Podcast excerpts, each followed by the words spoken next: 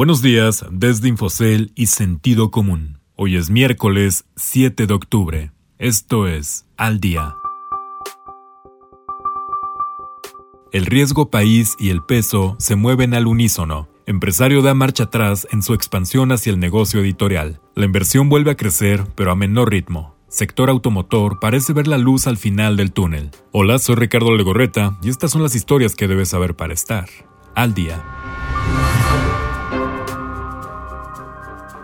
De la mano. Las diversas formas en que se mide el riesgo país y el comportamiento del peso se han visto de la mano durante la crisis económica consecuencia de la pandemia de COVID-19, mostrando una alta volatilidad en los últimos siete meses. Tanto el riesgo país medido por los CDS y el EMBI como el tipo de cambio alcanzaron máximos históricos en abril, para más tarde presentar una recuperación conforme se fue controlando la crisis sanitaria en las principales economías del mundo. Sin embargo, ahora, ante nuevos episodios de riesgo provocados principalmente por la segunda ola de contagios en Europa y la contienda presidencial en Estados Unidos, se anota un repunte en ambos indicadores a niveles de junio, por lo que los participantes del mercado permanecen atentos ante la posibilidad de que este incremento continúe a medida que el virus recupera terreno y se acercan las elecciones presidenciales en Estados Unidos.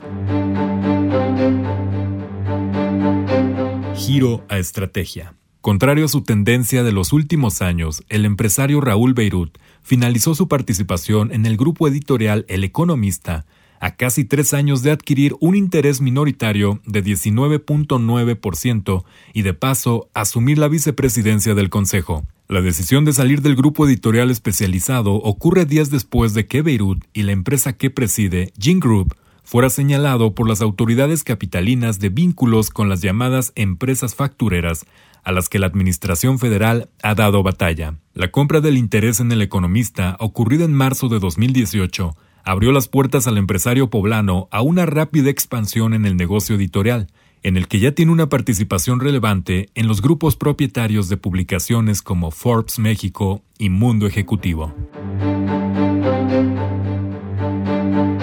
Recuperación interrumpida. La producción en México, medida con base en los gastos que realizan las empresas en maquinaria, equipo y construcciones para nuevos proyectos, desaceleró al arranque del tercer trimestre del año, a pesar del constante proceso gradual de apertura de las actividades económicas en el país. La inversión fija bruta en México aumentó 4.4% en julio, con lo que hiló su segundo avance luego de cuatro caídas, reportó el Instituto Nacional de Estadística y Geografía. El avance de la inversión distó del crecimiento de 21.1% observado un mes antes, por lo que algunos analistas creen que no logrará recuperarse a la misma velocidad que otras actividades económicas.